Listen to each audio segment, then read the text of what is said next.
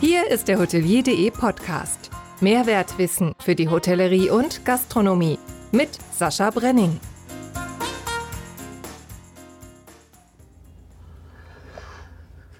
Moin zusammen. Vom Bodensee sind wir 660 Kilometer Luftlinie nördlich in Hamburg gelandet. Die taffe Julika Renn parlierte im letzten Podcast über Gin, Rum und Hotel. Heute wird es um Leistungssportler des Fußballplatzes und Alltags wie auch Gastroprojekte sowie Lieblingshotels gehen. Darüber schnacke ich in dieser Folge Nummer 70 mit einem Kämpfer, so die Bedeutung seines Namens. Auf dem Spielfeld eher spielerisch unterwegs, legt er sich heute für meinen Verein und unser aller Gesundheit ins Zeug. Herzlich willkommen dem Multiunternehmer, ehemaligen Fußballnationalspieler und meinem heutigen HSV-Präsidenten Marcel Jansen. Moin, hallo. Moin. Ja. Eher spielerisch unterwegs. Du warst jetzt nicht der Bernd Hollerbach.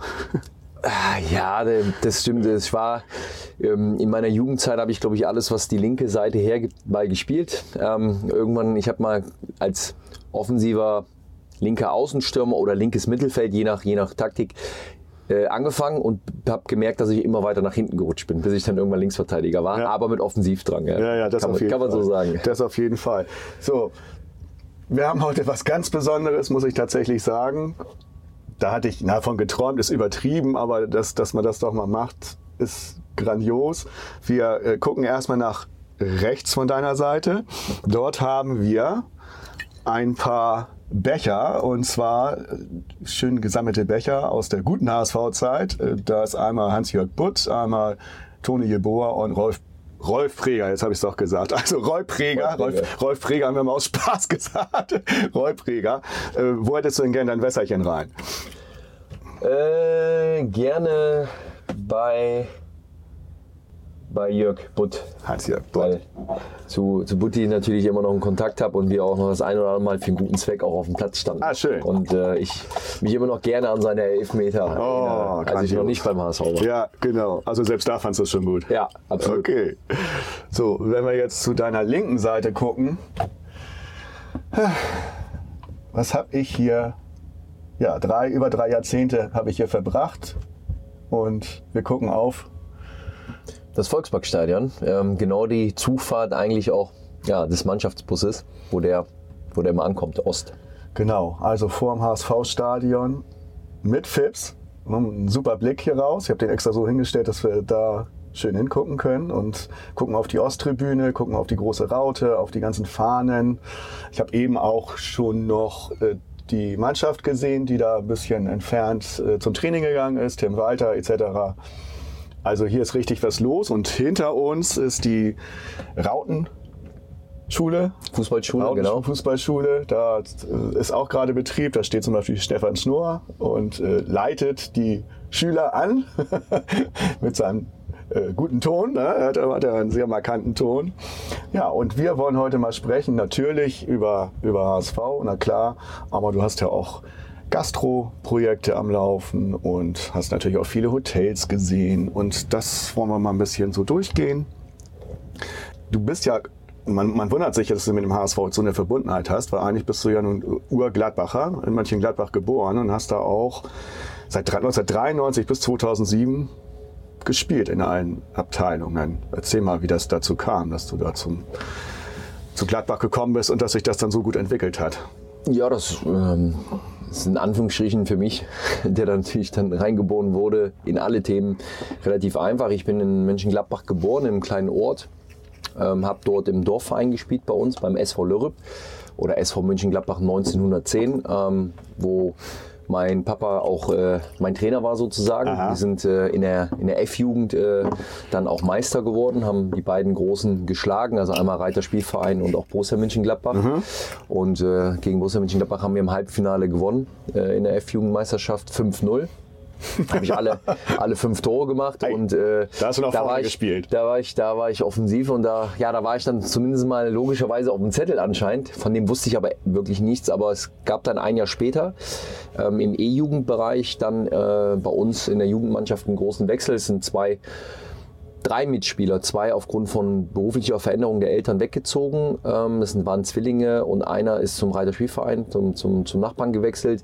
Ist die Mannschaft so ein bisschen auseinandergegangen und dann äh, haben meine Eltern mir gesagt, pass auf, äh, Borussia Mönchengladbach hatte ich angefragt, ähm, schon lange, ob du willst, ähm, da mal mitzumachen. Ich habe gesagt, na gut, gerne, kann man gerne, mal machen. Ja, ich mache gerne ein Probetraining, weil ich wusste halt, ich war sehr ehrgeizig schon als, als sehr junger, junger, junger Spieler schon sehr, wollte immer gewinnen. Mhm. Und ähm, dann ja, haben meine, meine Eltern äh, das organisiert, habe dann das äh, Probetraining dort gemacht und fand das klasse. Fand das Niveau natürlich gut und, und dann am Bökelberg wurde trainiert. Ja, und dann bin ich dann in der E-Jugend zu Borussia Mönchengladbach gewechselt. Und mhm. das ging dann die Zeit lang bis von der eigenen Jugend durchlaufen, bis hin dann äh, Amateure am Bökelberg noch gespielt.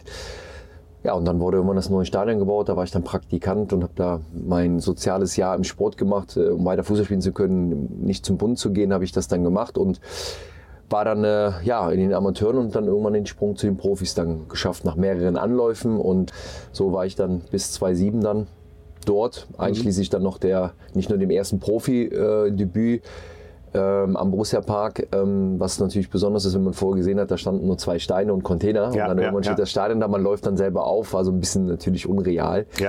Ähm, bis hin dann zur WM im eigenen Land, als, als Nationalspieler 2006 dann der Wechsel zu Bayern. Und dann eben zwei, zwei Sommer, Spätsommer 2008 dann eben äh, zum, zum HSV und da dann, weil du eben gefragt hast, verwurzelt über 15 Jahre Mittlerweile in Hamburg beim HSV mit sieben Jahren natürlich mit Abstand auch die längste Strecke äh, als Profi im Vergleich zu meinen anderen Clubs äh, war natürlich beim HSV mit sieben Jahren. Äh, Bökelberg fällt mir noch ein, da durfte man nicht betrunken sein.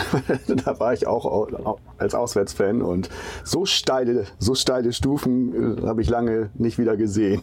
Das stimmt, sehr, sehr besonderes Stadion. Ja, ja, absolut. Also sehr, sehr kompakt und trotzdem passen da 34.500 rein. Absolut, eine tolle Stimmung auch. Ja. Auch, ähm, auch ohne Überdachung. Genau. Ja, sehr cool. So, bei Bayern warst du auch ein Jahr und das kann man sich heute gar nicht mehr vorstellen. Also du bist ja Meister geworden mit, ne? Und Pokalsieger. Und das kann man sich heute gar nicht mehr vorstellen. Dann bist du zum HSV gewechselt. Tatsächlich. Das war, kann ich mich auch daran erinnern, auch etwas unreal, ehrlich gesagt, so dass jemand von Bayern und nach einem Jahr nur dann zum HSV kommt. Was war da die Triebfeder? Gab es verschiedene. Ich habe ähm, die erste Saison direkt bei Bayern war, war, war sensationell gut sportlich. Ich habe äh, über über 30 Pflichtspiele mhm. von Anfang an gespielt. Ähm, heißt, war auch absoluter Stammspieler. Ähm, Ottmar Hitzfeld war, war der Trainer. Ei. Und das war eine super Saison und da habe ich viel gelernt, auch unter Ottmar Hitzfeld. Richtig Spaß gemacht und zwei Titel geholt. Und dann gab es ähm, dennoch einen Wechsel, gerade auf der Trainerposition. Und dann hat sich halt vieles verändert. Dann kam Jürgen Klinsmann und dann habe ich gemerkt, okay, da war auch nach der Euro 2.8 dann, ähm, die, die, die wir auch sehr gut, leider nur Vize-Europameister, aber mit, mit 1-0 knapp verloren im Finale gegen Spanien. Ähm, mhm. Das Finale noch gespielt und ja, bin dann halt in die neue Saison bei Bayern gestellt, in die zweite Saison sozusagen dann gestartet unter den neuen Voraussetzungen. Und ja, da hat es dann halt einfach nicht mehr so richtig gepasst. Aber war null wie immer bei mir böses Blut. So, man hat halt gemerkt, so, okay, da gibt es vielleicht ein paar andere Ideen. Ja, da bin ich äh, Austausch mit meinem Berater Gerd von Bruch gewesen, der gesagt hat, ähm, ja, beobachten wir mal die Situation. Ich hatte einen Fünfjahresvertrag, also ich habe gesagt, kein Problem, ich bringe eh die Leistung, setze mich durch. Dann waren die ersten Bundesligaspiele gespielt, habe so gemerkt, so okay, trotzdem kommt sie nicht so zum Zug. Die Begründung stand dann auch noch so aus und dann kam die Info, dass der HSV unbedingt will und äh, schon länger wohl versucht, was ich nicht wusste, weil mein Berater dann auch nicht zu früh irgendwas gemacht hat. Hat mich dann aber damit konfrontiert und gesagt, so Marcel, guck dir das mal an. Und dann habe ich gar nicht lange überlegen müssen, weil ich habe den HSV immer schon beobachtet, auch als Kind. Ähm, logisch, als großer Traditionsverein, fand es schon immer irgendwie besonders auch die, die Energie vom HSV ja, und habe dann halt gemerkt, dass man da unbedingt, unbedingt will und äh, musste dann nicht lange überlegen und habe mich dann für den HSV dann auch entschieden. Hab dann, bin dann auch mit den München dann aber super äh, in die Kommunikation gekommen und äh, bin dann zum HSV gegangen und ähm, das war dann auch eine mega geile Entscheidung, auch heute noch.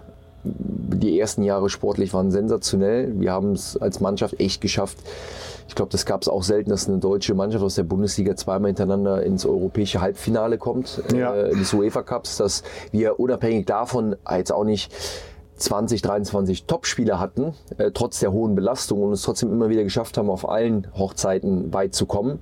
Pokal, mhm.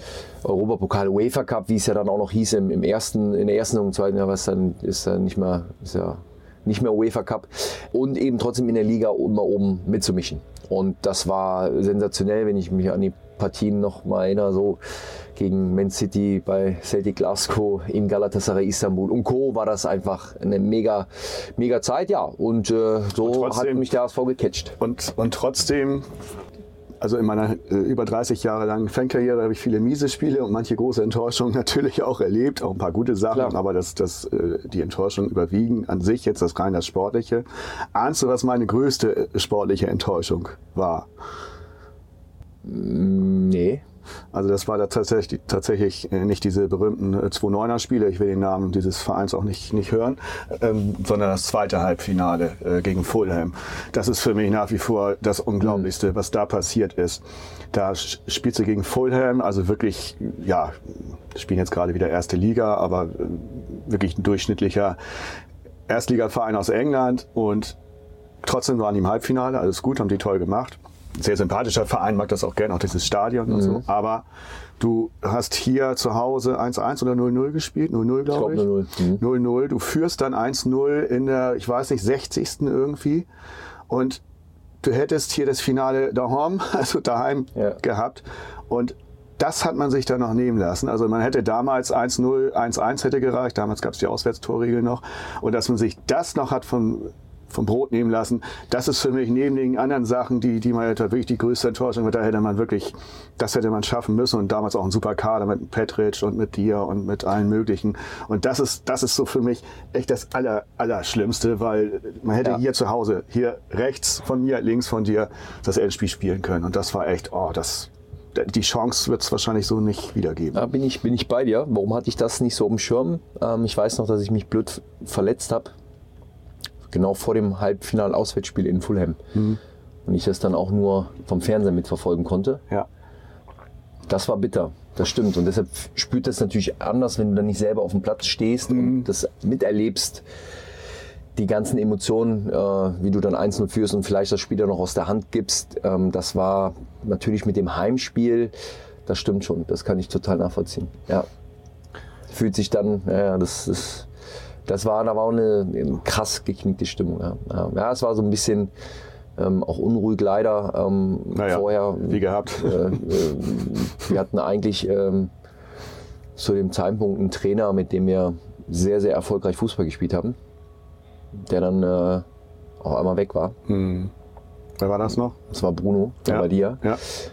Weiß ich noch, ja, in der, in der Liga hat man mal den einen oder anderen, wo wir so ein bisschen hinten raus, aber du bist halt im Halbfinale. Ne? Und ich weiß nicht, wie viele Trainer dann so weit kommen und äh, das eigene Halbfinale nicht mehr spielen dürfen. Das war auch eine Besonderheit dann mhm. vielleicht äh, in einer auch dann leider nicht so verständlichen sportlichen Entscheidung damals. Ja. So, und dann gab es ja, du bist gekommen, da war es sportlich gut. Es ging dann auch noch so ein bisschen weiter und dann ging es aber so bergab. Letztendlich dort, wo wir heute gelandet sind, hat ja da ja seinen Anfang genommen. Und es gab ja zwei Relegationen die eine, ja. hast du, eine hast du aktiv mitgespielt in, in Fürth.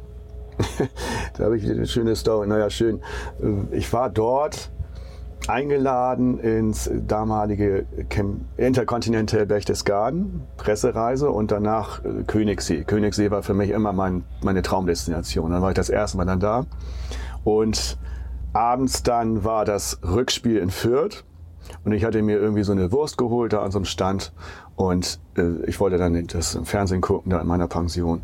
Und dann wurde mir so schlecht. Und ehrlich, ich habe wirklich die ganze Zeit eigentlich nur gespuckt habe das nur im Delirium nebenbei mitbekommen. Ich sag mal Gott sei Dank, weil das war ja auch wieder eigentlich eine Unverschämtheit, dass man in der Liga geblieben ist. Man hat 25 oder 27 Tore in der ganzen Saison mit 34 Spielen geschossen und hat dann hier zu Hause 0 zu 0 gespielt und dort dann äh, 1 zu 1 durch die Auswärtstorregel hat man es noch, hat man es noch geschafft.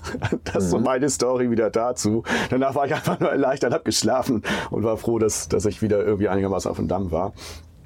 Ähm, worauf ich eigentlich zu sprechen kommen wollte, war, ist ja ein unfassbarer Druck in der Situation. Das, das Urgestein damals noch der Liga, HSV, ähm, erzähl mal, äh, wie, wie dieser Druck war. Das ist ja noch was ganz anderes, als wenn du jetzt ins Finale kommen kannst, also wenn es jetzt wirklich um die Existenz geht. Ja, das war in dem Zeitraum, du hast es eben richtig beschrieben, wir haben, waren, waren ganz, ganz lange, ganz immer oben mit gemischt dabei, zwei Halbfinals gespielt und dann sukzessive merkte man, dass es immer wieder ein Stück weiter mhm. nach unten zieht, dass dann Abstiegskämpfe dazu kamen und dann eben mit zwei Relegationen, Kräuter Fürth genau, äh, selber noch dabei, das werde ich nie vergessen. Das muss ja 2014 gewesen sein. Mhm. So, und ich habe mich im März, April 2014 schwer verletzt, wäre sonst normalerweise woanders noch gewesen im Sommer. Mhm. Ich war Stammspieler der Nationalmannschaft und wäre eigentlich nach Brasilien Ei. geflogen und äh, wäre ja. wahrscheinlich heute Weltmeister. Ja. Ähm, aber ich bin trotzdem Weltmeister im Herzen, weil ich mich so für die Jungs gefreut habe, dass wir es 2014 ja. endlich nach so vielen Jahren gezogen haben. Also deshalb mega geil und äh, habe mhm. da auch äh, mitgefiebert. Ähm, ja, und ich hatte dann eben ähm, die OP gehabt und eigentlich war die Saison so gut wie gelaufen. Damit dann auch eigentlich die WM und dann bin ich dann hinten raus Relegation ist ja dann halt eben nochmal deutlich später als Saisonende. War ich ja eigentlich in der Reha und im Aufbautraining und dann kam der Trainer und gesagt, kannst du irgendwie spielen? Da habe ich gesagt, ja, wenn ich muss, auf jeden Fall, mhm. weil ich will nicht absteigen. Mhm. Und dann bin ich auf dem Platz, eigentlich ohne wirkliches Training. Weiß ich noch mit Markus Günther, hier unserem Fitnesscoach äh, und, und Reha-Trainer, hier noch äh, Schichten geschoben, um dann halt gegen Fürth bei beiden Spielen dabei zu sein. Im ersten Hinspiel noch eingewechselt worden in der 60. beim Heimspiel und dann 90 Minuten im Rückspiel. Und ähm, ja, das war Druck. Es war überhaupt natürlich alles andere ein schönes Gefühl. Du konntest nur verlieren, eben als als der äh, Bundesligist. Ja, das war, war, man hat das gemerkt natürlich in der Stimmung mit den Fans. Ich meine, ich war zu dem Zeitpunkt ja auch schon ewig äh, in Hamburg und kannte eben alle Phasen, die wir hier gemeinsam durchlebt haben, die guten wie die schlechten. Und das war dann trotzdem gut, dass wir als Mannschaft das irgendwie geschafft haben. Ja, dort wieder die Widerstände zu trotzen und, und, und, und in der Liga zu bleiben. Und dann gab es das Thema ja nochmal in Karlsruhe mit, mit einer, einer Emotion, die du ja so gar nicht scripten kannst. Nein. Das ist ja verrückt. Ja. In dem Spiel wusste ich schon, das wusste ich aber nur persönlich, dass es ähm, wahrscheinlich für mich danach nicht weitergeht. Mhm. Bei Abstieg hätte ich es mir nochmal überlegt, ob ich weitermache, mhm. weil für mich mein Thema mit 29 eigentlich feststand und ich, es gab auch keine Gespräche zu dem Zeitpunkt mit dem HSV, ist auch völlig verständlich, weil wir erstmal gucken müssen, ja, ja. jetzt die Liga halten. Ähm, und ich konnte im letzten Spiel nicht teilnehmen und war natürlich als ganze Mannschaft da, genauso mitgefiebert. Ich habe dann überlegt, bin, weiß nicht mit wem, ich komme mit Golko Katscha, der auch verletzt war, sind wir dann auf den Platz gelaufen als Zuschauer von der Tribüne beim, beim, bei, bei den Toren. Äh, und ähm, das war dann so sozusagen der eigentlich ja ja, letzte Warnschuss dann eigentlich, ja, den, den, den, man hatte, der, genau den so. du besser gar nicht skripten kannst, von der Emotionalität zwar, aber genau, das ist so ähm, schon absehbar. Und da fragen sich natürlich zu Recht viele HSV den, den Warum und so. Ne? Und ich glaube, man guckt immer nur, man guckt dann immer logischerweise auf den Fußballplatz und auf da, was da passiert. Und da versucht man dann alles abzuleiten. Aber ich kann heute sagen, dass das, das, das Thema eigentlich dann im Fußball auch nicht viel anders ist als wie in, in, in, in gut geführten ähm, Unternehmen, ähm, dass du die Strategie und die Konzepte und das, was du bist, deine DNA, müssen halt von oben nach unten gegeben werden. Ähm, und das hat natürlich viel mit handelnden Personen zu tun, vor allen Dingen auch mit Gesellschaftern zu tun. Und da muss man ehrlich sein, da gab es wirklich diese Hochphase, wo man viel, viel, viel richtig gemacht hat. Reden wir wieder von den ersten Jahren, wo wir viel richtig gemacht haben. Fans waren immer geil, egal in welcher Liga, ob erste oder zweite Liga. Ähm, die Unterstützung war immer da. Es waren, man hat gemerkt, der HSV-Fan, das hat mich auch so gecatcht und begeistert, ist kein Fan, der jetzt sagt, jetzt läuft's gerade, jetzt bin ich da, jetzt läuft's nicht so, dann ist alles scheiße und ich unterstütze nicht. Dann war es vielleicht scheiße, aber man ist gekommen. Also Commitment. Also das ist so das, was ich liebe. Loyalität und Commitment zur Sache und nicht zu sagen, wenn es rau wird, dann bin ich dann halt weg, habe keinen Bock mehr. Das ist wirklich für mich HSV-Fan, jetzt 100.000 Mitglieder in der mhm. zweiten Liga, äh, Rekord ja. äh, der Mitgliederzahlen. Das unterstreicht nur eins, nicht, dass wir jetzt, dass das falsch rüberkommt, dass wir da eine Chance haben. Mhm. Dank unserer Fans und Mitglieder. Und ähm, nichtsdestotrotz muss man eben genau an diesem Weg arbeiten und das ist komplizierter, als man denkt. Das habe ich dann als Spieler als Spieler wahrnehmen können und habe mich aber für den Gesamtverein schon interessiert, nicht nur das, was auf dem Platz passiert. Und heute jetzt in einer zweiten Amtszeit, wo in oben mal zu spüren, wie läuft denn da die Dinge ab? Und dann wundert einen auch nicht mehr so viel, dass du dann irgendwann im Output her äh, vielleicht schlechter bist als, als andere. Ne? Weil das ja. fängt da an und äh, kommt dann dementsprechend irgendwann unten so raus. Und das muss man halt drehen, diesen Turnaround muss man nachhaltig und gut hinbekommen. Fängt erstmal an in der Wirtschaftlichkeit. Ne, der HSV hat sich ja dann auch äh, immer wieder überschuldet, hat halt immer wieder Themen gemacht, die, die nachher nicht mehr ineinander gepasst haben. Und dann hast du den sportlich ja leider berechtigten Abstieg ja. anhand der Gesamtjahre sportlich ja. gesehen. Das ist auch die Erkenntnis, die man dann auch haben muss. Absolut. Und dann wirklich dieses, diese Tugenden zu finden, hanseatisch, geradeaus, ehrlich, bodenständig und von da aus anfangen. Und da sind wir gerade dabei, da sind wir mittendrin sozusagen und, und, und, und müssen uns das hart arbeiten. Und ich hoffe und ich wünsche mir nichts mehr für uns, für den HSV, dass wir immer nicht vergessen, auch wenn es immer so blöd anhört, das fängt oben an. Wir haben wichtige Themen vor uns. Was wollen wir hin? Wo, wo soll die Rechtsform hin? Wo wollen wir allgemein strategisch, inhaltlich hin? Und ja, da, ähm, wenn man dann auch, wie meine Person natürlich als Präsident oder auch als Spieler, ähm, klare Vorstellungen hat, die anspricht, dann äh, kann man auch mal anecken. Und ähm, glaube auch, dass das der einzige Weg ist, der uns hilft. Und wir haben das große Glück unserer Fans und Mitglieder, die diesen Verein supporten. Sowas habe ich noch nie gesehen. Also das ist einfach brutal.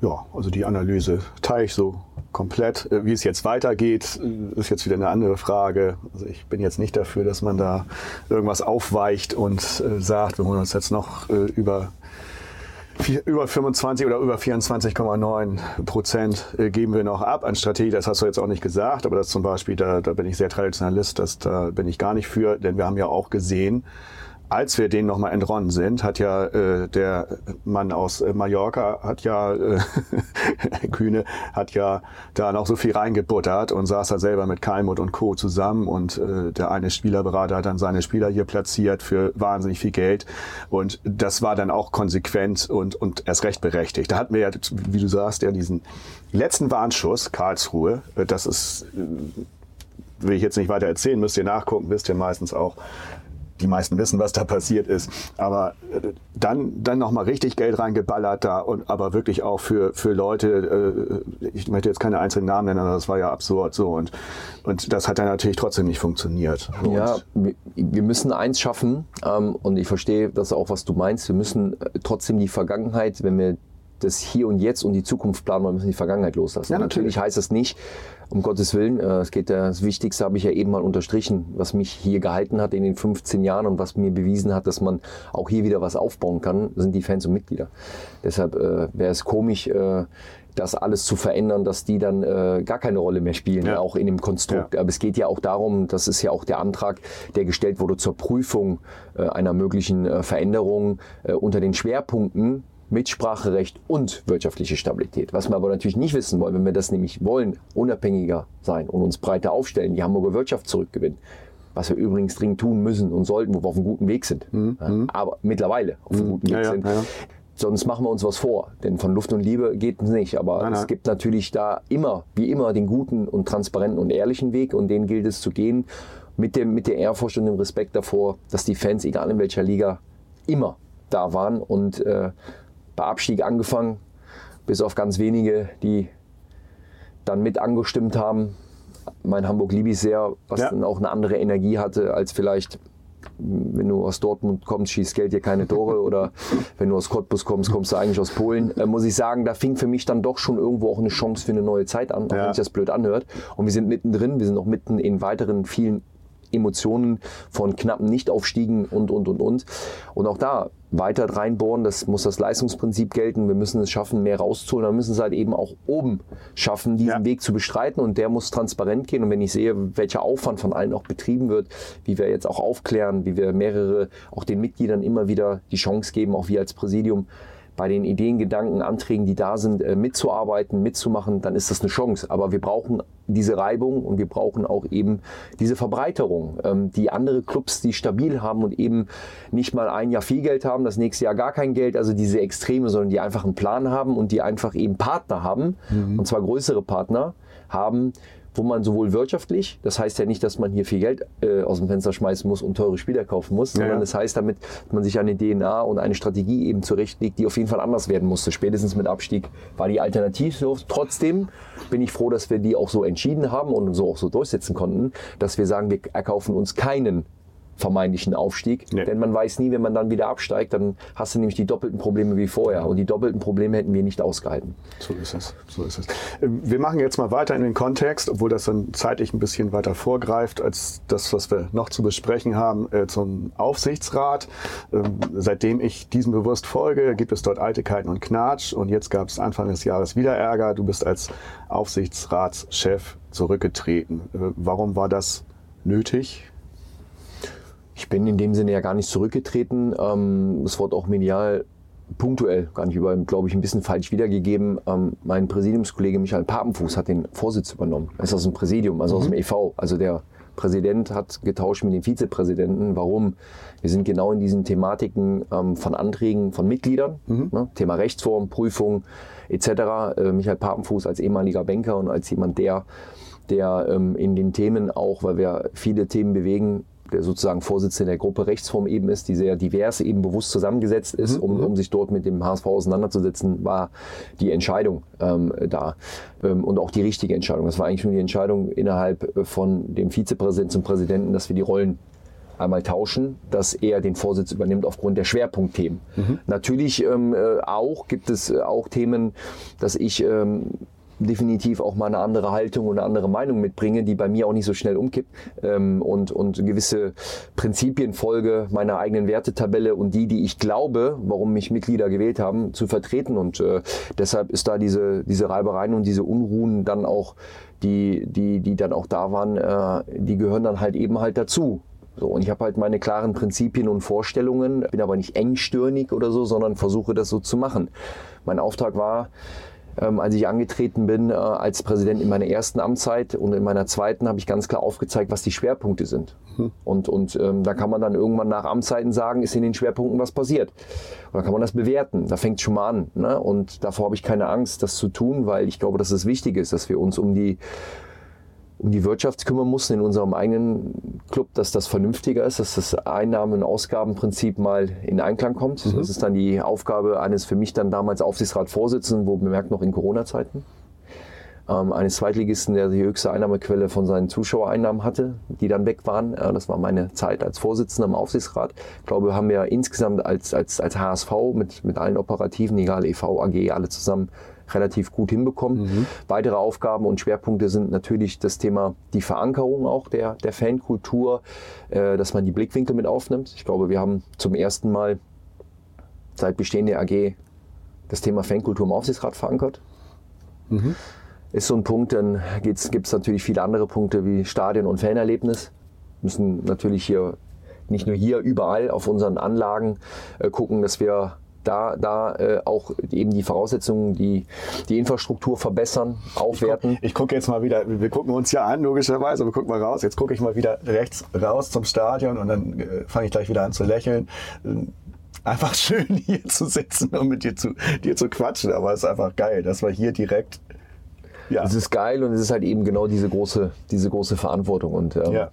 Deshalb, also ähm, das, was da so dargestellt wird, ja, da gab es dann auch Ungereimtheiten und ich akzeptiere halt auch nicht, wenn äh, man kritisiert, immer, egal ob extern oder intern, äh, sogar sehr gewollt, eine, eine Streit- und Inhaltskultur. Die, die muss bei uns noch ein bisschen gelebt werden. In beide Richtungen. Von mir, ich kann super mit Kritik umgehen, wenn sie inhaltlich ist und wenn man, wenn man auf Augenhöhe damit spricht. Wenn dann natürlich Kritik kommt, eben außerhalb des Kosmoses und der, der Gesamtverein in seinen Gremien und alles dann eben angegriffen wird und dann eine Tonlage, wo du sagst, hm, weiß ich nicht, dann ja, dann bin ich halt nicht jemand, der sich dann wegduckt und sagt, so machen wir jetzt so wie die letzten äh, sechs, sieben, acht Du Jahre. es, du machst es ja schließlich auch, das darf man auch nicht vergessen, ehrenamtlich. Das ist ja auch, ne, okay, du stellst dich zur Verfügung, aber ich will da jetzt inhaltlich gar nicht jetzt groß drauf eingehen, Ich kann das total teilen, aber du machst das ehrenamtlich und das vergisst man immer. Du kriegst dafür kein Geld, sondern du bist Präsident des HSV e.V. So.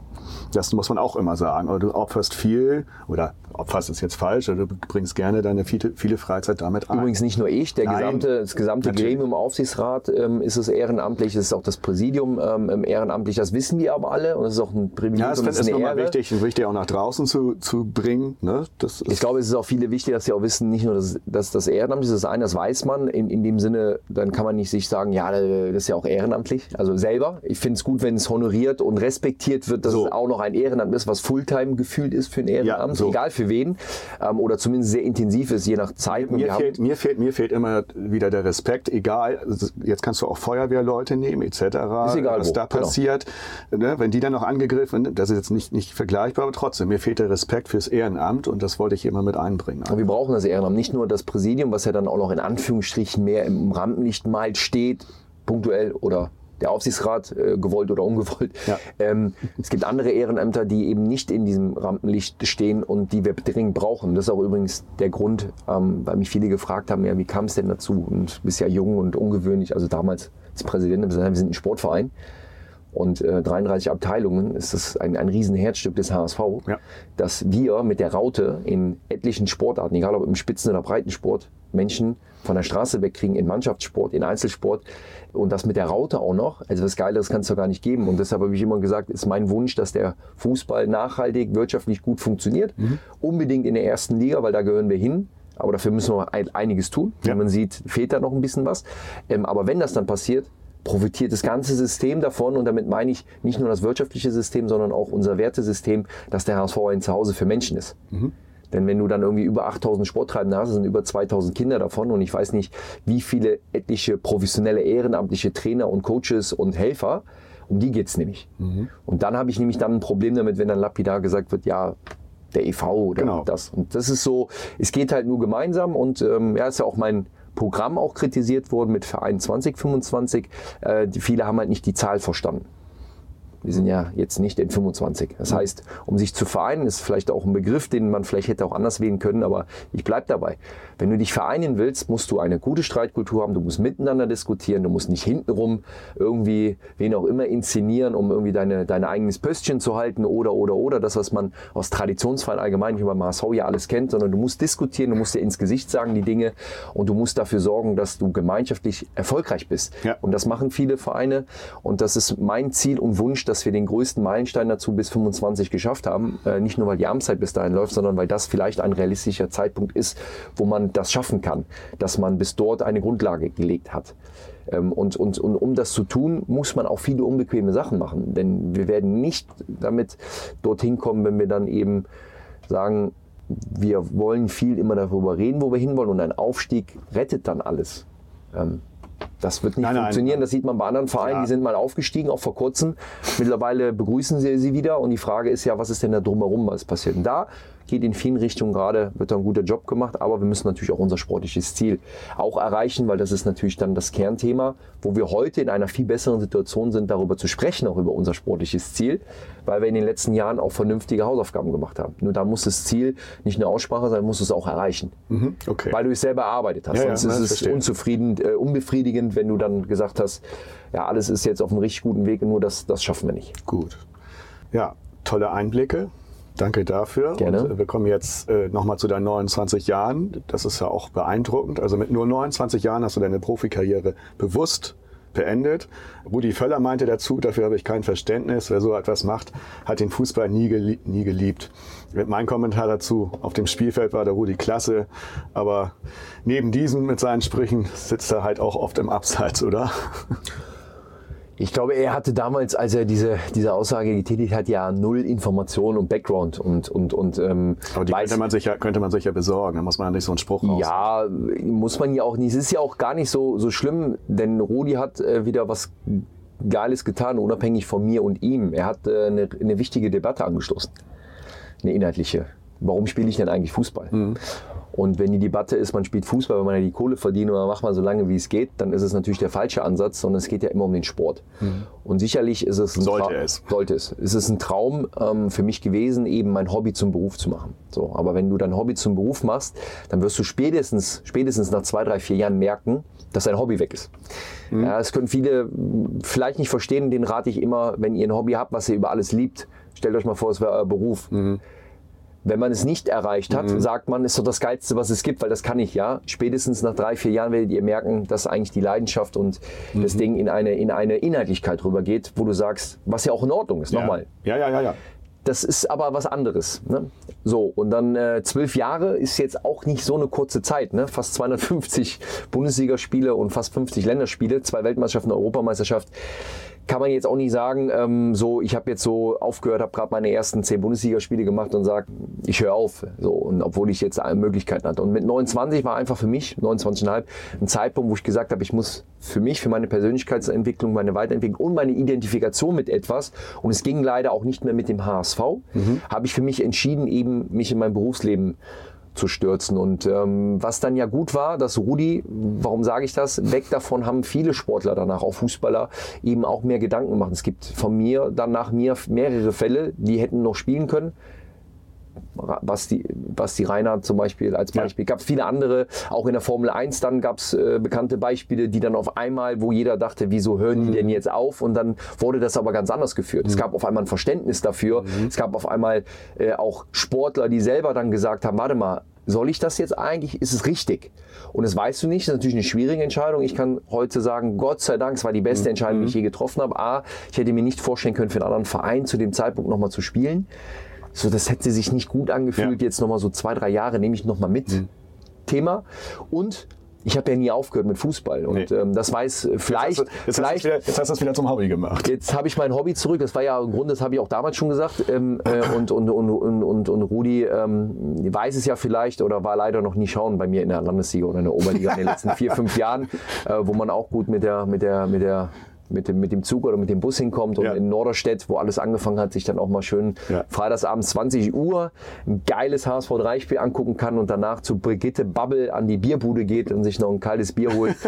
da muss ich sagen, ähm, das stimmt. Ich habe das Profifußballgeschäft nie geliebt, aber ich bin dem sehr dankbar. Ja. Das muss ich schon sagen. Und das meine ich auch so, sehr dankbar.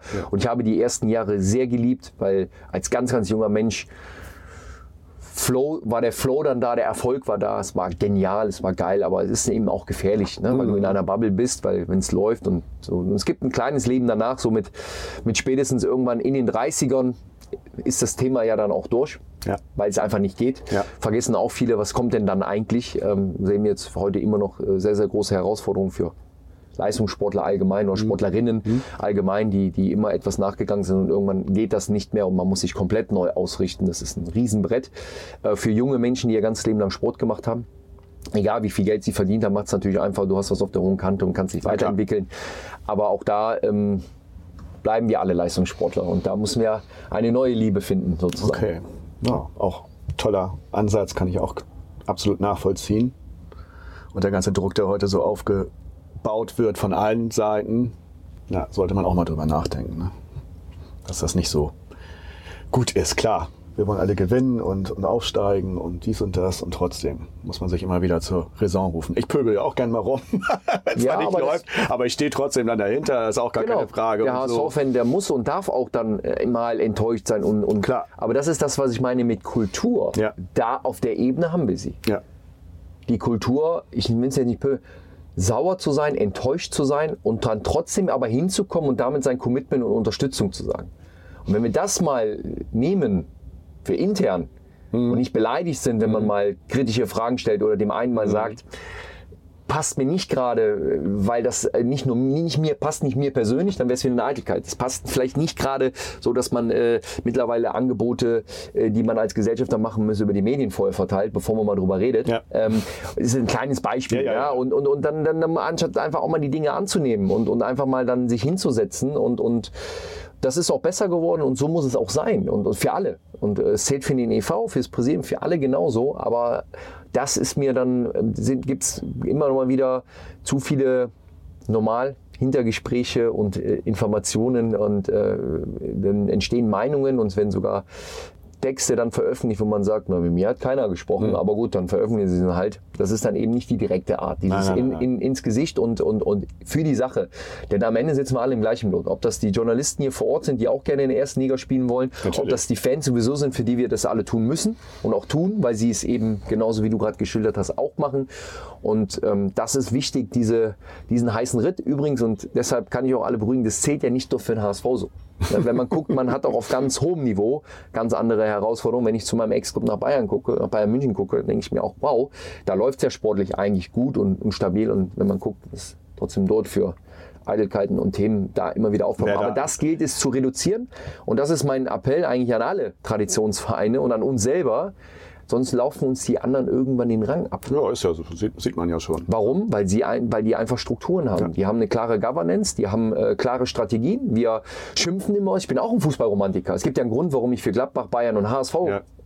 spiele und warum ich mich auch da am wohlsten, vor allem beim HSV am wohlsten fühle, weil eben genau diese Tradition und das Besondere noch dabei ist. Nur das alleine wird uns nicht reichen. Nee, und wenn wir immer ja. nur über die anderen schimpfen, die einen guten Job machen, weil sie eine Governance haben, weil sie einen klaren drei vier Jahresplan haben, weil sie da Alles richtig. unternehmerisch vorgehen, Absolut. weil sie Kompetenzen holen, weil sie gute Partner holen, die auch natürlich und das muss ineinander greifen. Wenn wir immer nur so tun, dann wird es nicht, nicht funktionieren, dann, dann, dann, dann ist es eine riesen Herausforderung auf verschiedensten Niveauen. Es ist immer, immer absolut zu respektieren, das, das tue ich auch und trotzdem sind wir, sind wir uns auch einig, dass das, was jetzt in der Bundesliga so teilweise rumläuft, das ist halt, ist verdient, aber ist halt nicht die Bundesliga an sich, da gehören andere rein, aber die müssen sich das verdienen, so wie wir auch.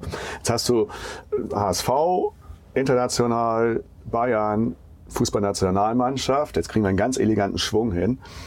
Du bist ja in vielen Hotels auch Absolut. gewesen. Äh, Das muss man sich ja auch immer überlegen. Das kannst du ja wahrscheinlich gar nicht mehr zählen. Äh, Hast du denn bei diesen ganzen Erfahrungen äh, so, so erstens Lieblingshotels und zweitens, was ist dir in so Hotels besonders wichtig? Ja, ich muss sagen, das, das Hotelleben ist ja in der Tat das, was dann das war in dem Moment, wo ich Profi geworden bin. Vorher war es auch schon relativ häufig in der Jugend, wenn du dann in Sportschulen bist, die ja hotelartig sind äh, oder, oder auch reist dann natürlich bei Turnieren. Aber als Profi, das war ja Wahnsinn, das war das Leben im Hotel halt eigentlich das Leben. Ja, ja. Alle zwei, drei Tage ein Spiel und dann meistens entweder im Heim- oder im Auswärtshotel. Und ähm, weil du so fragst, ist ja immer so im Leben, dass man mehr Emotionen zu Situationen packt und dann guckt gerade, wo finden die denn zufällig statt und das dann immer irgendeine Bindung hat, worauf will ich hinaus. Ähm, hab da natürlich so zwei Lieblingshotels, das aber eher auch den, den, den Sachen geschuldet ist, dem drumherum. Bin ja nach Hamburg gekommen, hatte ja noch keine Wohnung, da war das Partnerhotel das Grand Elysée und, und so hatte ich einfach weil das Personal da so nett war und so herzlich war. Ähm, und, und das ist Partnerhotel, also heute ja noch vom, Ja. vom HSV war, habe ich dort einen besonderen Bezug zu, weil ich dort öfters mal gelebt habe einfach und, und Mhm. Ja. musste dann Ja. natürlich einmal einen Wasserschaden gehabt, dann bin ich dort ins Hotel gegangen, habe da länger gelebt, dann meine Eltern oder Familie, wenn sie zu, zu Besuch waren, waren wir dort mal frühstücken oder, oder essen. Das andere war die, die, die emotionale Erfahrung mit, mit der Nationalmannschaft, da waren wir auf dem Side-Hotel. Mhm. Also da ja, gibt es so diesen Bezug aufgrund des Fußballs, eine Nähe zum Hotel. Aber ansonsten muss ich sagen, so viele tolle und klasse Hotels kennenlernen dürfen. Bist ja auch sehr privilegiert, wenn du dann im Profibereich unterwegs bist, bist du ein sehr ja, alle Hotels sind schön, aber bist du in den Hotels dann auch natürlich in einer gewissen, in einem gewissen Niveau, in einer gewissen Klasse. Und ich muss sagen, da Chapeau, auch in Deutschland kann man auch mal so sagen, äh, da wird noch sehr viel richtig gemacht, denn wenn man da sieht, wie man im Hotel behandelt wird, wie man dort, dort erlebt und in den guten Hotels, dann haben wir da eine sehr, sehr gute Qualität und ich habe mich immer sehr wohl gefühlt auch in, in Hotels. Natürlich ist es dann irgendwann so, dass du sagst, gerade nach der Karriere dann aktiv, dann bist du mal froh, wenn du mal nicht mehr ins Hotel gehst, Ja, weil du klar. irgendwann immer dieses Koffer und Tasche und weiter und weiter und weiter. Aber ich muss sagen, ich bin sehr dankbar dafür, für diesen, für diesen Qualitätsaufenthalt, für diesen Einsatz auch, und was ja auch viele vergessen von den Menschen, die dort arbeiten. Und nicht nur die sichtbaren Menschen, auch die unsichtbaren Menschen, die im Hintergrund dort arbeiten, was das für ein geht's nicht nur Aufwand. Fußball. Die geht's, nee, das ist mir eben bewusst. Äh, Ich habe es ja bei meinen eigenen Eltern gesehen. ähm, Und äh, von daher, ja, wie soll ich das sagen? Ich habe manchmal, ich will nicht sagen, ist ja Quatsch, ein schlechtes Gewissen, aber wenn man dann da so toll bedient wird, wenn da so diese ganzen Buffets aufgestellt werden, wenn du mit Bayern, HSV oder Gladbach oder Nationalmannschaft da kamst und, und wusste ja ganz genau, hab einen Blick gehabt für das Personal. für die Menschen. Und ähm, wie soll ich sagen, da hat man so, man ist dann da so schick und die müssen da voll hart arbeiten. Und es war immer so ein bisschen auch so eine Demut äh, für mich bis heute dabei, ähm, was mir dann auch so ein bisschen, ich sagen, ich fühle mich dann nicht so, so wohl und ich, ich sehe dann natürlich auch fairerweise den Umgang von Gästen. Das ist mal nicht mal unseren, muss ich Nein, nein. sagen. Wir sind immer, sondern man sieht ja auch andere Gäste. Ja. Wir haben ja jetzt nicht dann, dass sie das ganze Hotel zugemacht haben, nur weil wir wieder gekommen sind. Bei der Nationalmannschaft war es vielleicht mal ein bisschen anders, mal eine Etage oder zwei, weil wir ja mit, was weiß ich, wie viele Leuten gekommen sind. Das war ja größer, weil du ja natürlich nicht mit deinem Team reist, du ja ähm, ein bisschen effizienter. Aber der Umgang von Gästen in dann auch besseren, teuren Hotels, so das Selbstverständnis so gegenüber dem Personal, so mach mal schneller, warum kommt das nicht und jede Kleinigkeit beschweren und boah, da habe ich große Probleme, muss ich mich immer zusammenreißen, weil ich das teilweise großkotzend und arrogant finde, wie Gäste sich auch verhalten. Ja, ja. Boah. Und da muss ich sagen, da geht total das Gefühl verloren und da ist auch so eine gewisse nur weil man das Geld ausgibt, gibt es einem nicht das Recht, eben dann eben auch mit den Leuten so umzugehen. Das muss ich sagen, ist mir sehr aufgefallen in Hotels äh, leben und, und ich muss sagen, dieses Herzblut selbst im Ausland immer von den Menschen, die dort arbeiten, hat mich immer sehr bis heute sehr berührt und das lässt mich dann eher wohlfühlen. Und dass die Leute mir dann noch das Feedback geben, egal ob es die, die Housekeeping machen, die an der Rezeption oder die man dann, die, die Kellner oder, oder wen auch immer, dass die einem das Gefühl zum Glück geben können, weil sie das noch unterscheiden können, das ist ein Gast hier, der ist sehr freundlich, sehr bodenständig und das dann, dann fühle ich mich wohl. Ähm, dann bin ich angekommen in so einem Hotel sozusagen. Ja, sehr schön. Die Lieblingsbürokratie. So, kannst du da abnehmen. Ja, Lieblingsbürokratie. Jeder weiß es von meinen Hörern. Das ist eins meiner Steckenpferde. Ich bin der Antibürokrat bei LinkedIn und ich hätte ganz gerne eine von dir. Was, was geht dir besonders auf den Senkel? Puh, ich verstehe die Rubrik total. Jetzt ist es schwierig, da, da ein einzelnes Thema rauszunehmen. Also ich, ich finde das so, so Wahnsinn, äh, was man für einfache Schritte bei Um- und Anmeldungen oder TÜV oder nicht, was man da für einen Aufwand betreiben muss, weil wir null digital sind und null miteinander verzahnt sind, wo du denkst manchmal, das, da, da, leben wir wirklich noch hinterm Mond und dann faxst du am besten noch was dahin. Also ich kann dir jetzt so das kleine Beispiel nicht sagen. Ich, kann- ich glaube, ein, ein Beispiel ist, ähm, wo ich jetzt auch immer noch nicht hinterhergekommen bin, darf, aber wir sind ja hier unter uns Ja. im Podcast. Ja. Ähm, ich habe irgendwie mein, mein Smart zur, zur, zur hier Inspektion und Co. Und dann lief der TÜV, der hat dann einen neuen TÜV bekommen und oder, oder na, andersrum. Ich war zu spät damit und der ist abgelaufen, dann habe ich einen Strafzettel bekommen. Also weil wegen TÜV, so, der Wagen ist aber noch gar nicht so alt, dann ist er natürlich durch den TÜV gekommen, alles gut. Und jetzt musste ich aber, im Nachgang muss man dann das ja melden und dahin fahren. Ja, Also warum kann ich nicht da irgendwo zu einer E-Mail oder irgendwo hinschicken mit einem Zertifikat, ist jetzt da, dann muss man eben, wir haben ja alle, also so antreten unter den Motto. da muss man dann so antreten äh, und wenn nicht, dann schreiben sie mit Riesenvergnügen Ja. immer diesen Strafzettel, du hast es noch nicht nachgereicht, obwohl die sehen, dass ich den neuen TÜV schon längst habe. Ja, ja, ja. Also wenn man fragt Aufreger, dann geht es mir gar nicht ums Geld im Prinzip und sagen, auch der Marcel Janssen kann seinen Arsch bewegen, dahin zu gehen. Darum geht es ja gar nicht. Nein, nein. Nur wir haben Ehrenamt, wir haben andere Themen, dann denke ich mir so, was für ein Schwachsinn. Mhm. Und, dann, und dann auch diese deutsche Mentalität, dann hast du da geparkt und dann bist du fünf Minuten über der Parkuhr und dann jagen sie dir da äh, einen riesen, nicht nur mir, den Menschen ein riesen Ticket rein. Ah, und dann sehen sie noch Doppelbestrafung. Der hat das TÜV-Ding nicht nachgereicht, Ja, obwohl klar. sie ja sehen, dass der Wagen TÜV hat. Ja, ja, ja. Da muss ich sagen, Alter, das ist so, so typisch deutsch und, und, und so, das geht mir so richtig um den Senkel. Und, und da sind wir so null einfach gestrickt und, und, und ja, man geht mal in so, geht mal mal in so ein Amt rein. Da sind, also, die, die, die werde ich nie vergessen, ich glaube, das war mein Papa, der ist ja nun logischerweise verheiratet mit, mit meiner Mama. Ja, das kann Also sein. heißt, das kann man Wollen- ja auch prüfen. Ja, das kann man ja auch prüfen. Ja, da gibt es ja ein Personal und dann kann man ja gucken, Ehemann, Ehefrau. Ja. Und dann durfte der auch den, äh, das war eine Abholung eines Dokuments, ich weiß nicht, neuer Reisepass oder neuer Personalausweis. Da durfte der den nicht, nicht mitnehmen. Der lag da. Mhm. Nee, da muss ihre Frau selber kommen und einen Termin machen. Mhm. Gab es auch zu Corona-Zeiten gerne solche Beispiele. Der liegt doch da, ich Ja, bin ja. doch, der können Sie doch gucken. Das kann man ja alles kontrollieren. Ja, Da kann ja natürlich Hunds und Kunst kommen. Und der hatte sogar, glaube ich, noch eine Vollmacht noch mit. Durfte er nie mitnehmen. Hm. Hey, das sagen, ja, gibt's denn sowas? Das ist, aber gut. Ja. So, So jetzt hat er sich aufgeregt, jetzt hat Ja. er sich abgeregt.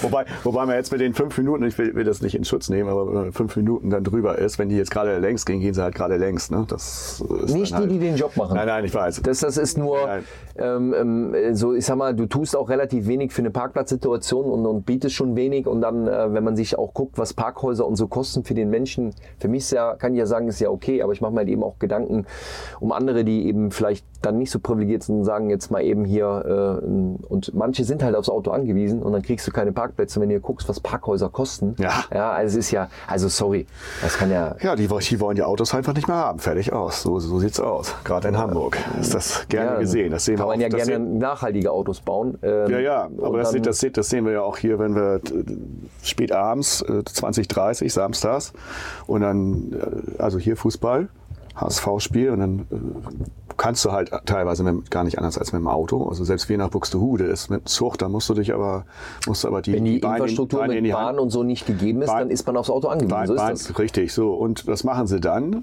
Wo sie wissen, hier sind äh, 55.000 Leute, machen dann den Elbtunnel, dann auf eine Spur Mhm. zusammen. Hatten wir neulich wieder. So, und dann stehst du da, fährst du hier los und dann stehst du anderthalb Stunden vorm Elbtunnel.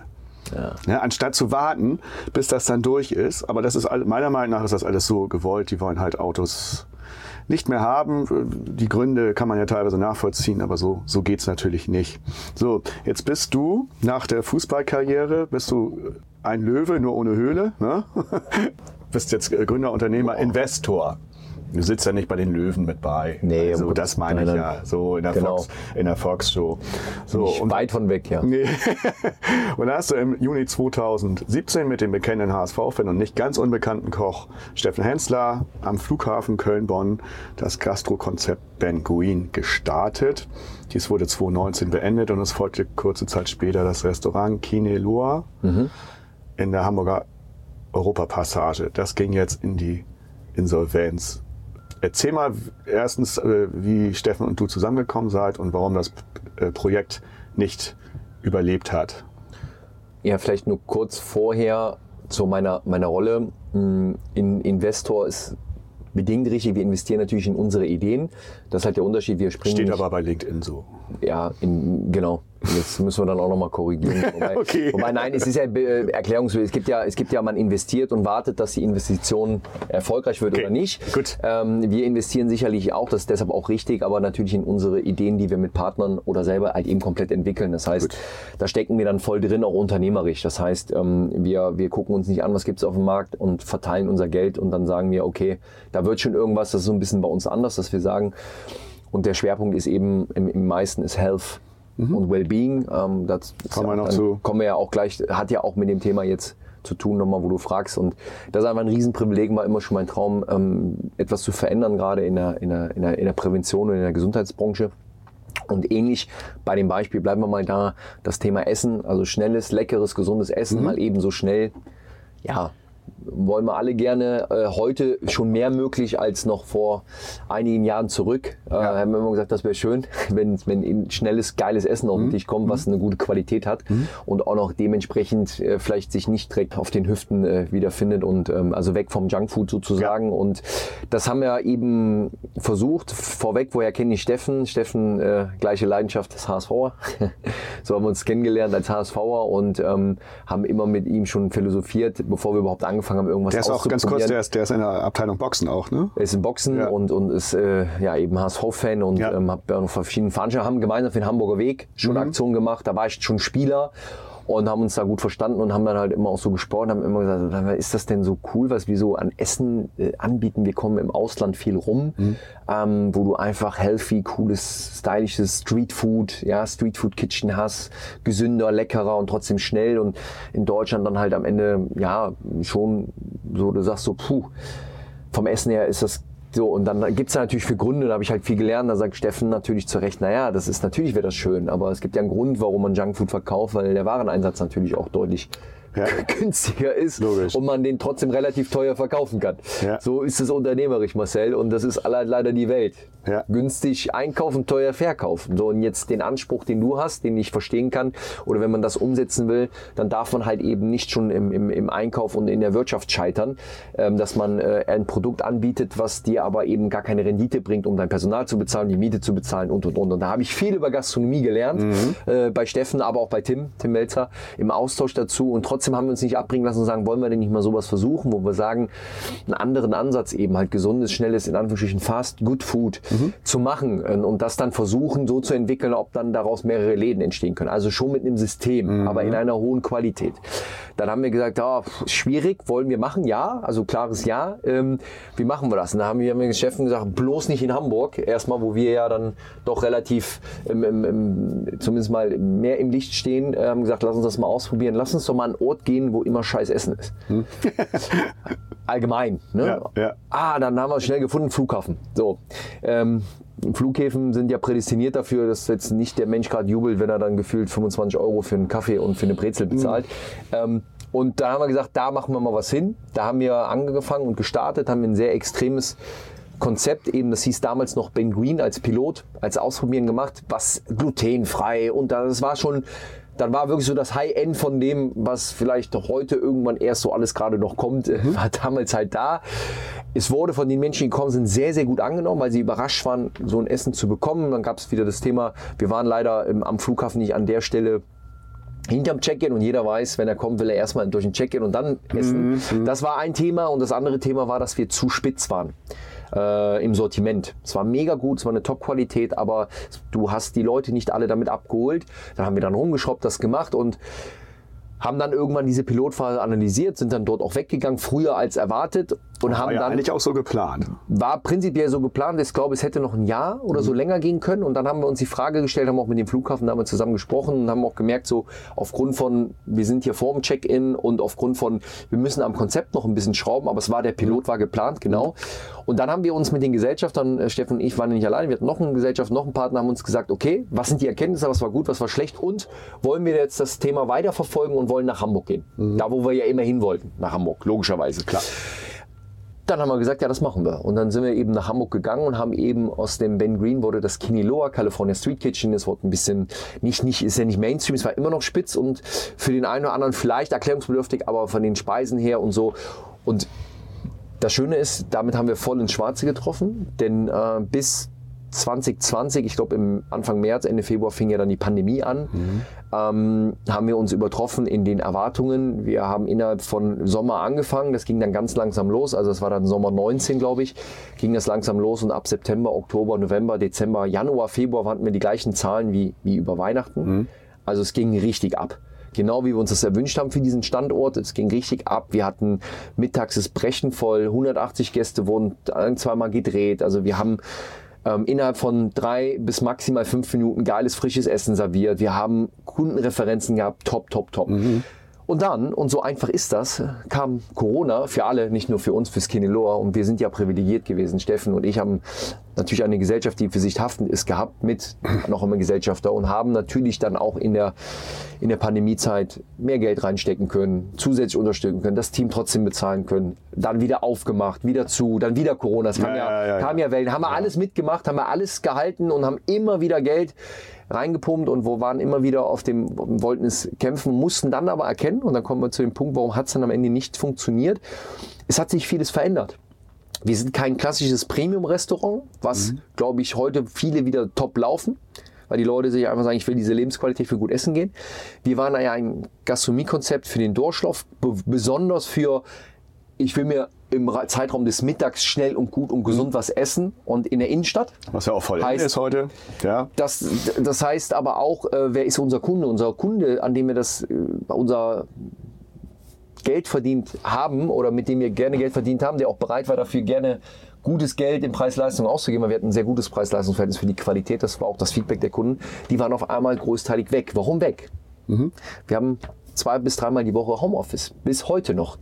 Das heißt, das ganze Innenstadtleben von Menschen, die in der Innenstadt arbeiten, haben sich komplett geändert, weil sie zwei, drei Tage gar nicht mehr in der Innenstadt sind. Also Europapassage, das muss man doch noch mal erklären, ist mittendrin. Ist ne? Ist mittendrin. bei der, in der Nähe der Alster, Mönckebergstraße, Genau. also richtig mittendrin. Genau, ist richtig mittendrin. Wir waren aber eben halt auch natürlich nicht unten, sondern wir sind in ein, da war ein altes Vorjahresgastronomie-Konzept äh, angewiesen, was auch zum äh, asiatisch angehaucht war und auch beliebt war ähm, und waren auf der, äh, ich glaube, was ist das, zweiten Ebene, zweiten Stock. Das heißt, wir waren noch nicht unten im Durchlauf. Und das waren die Themen.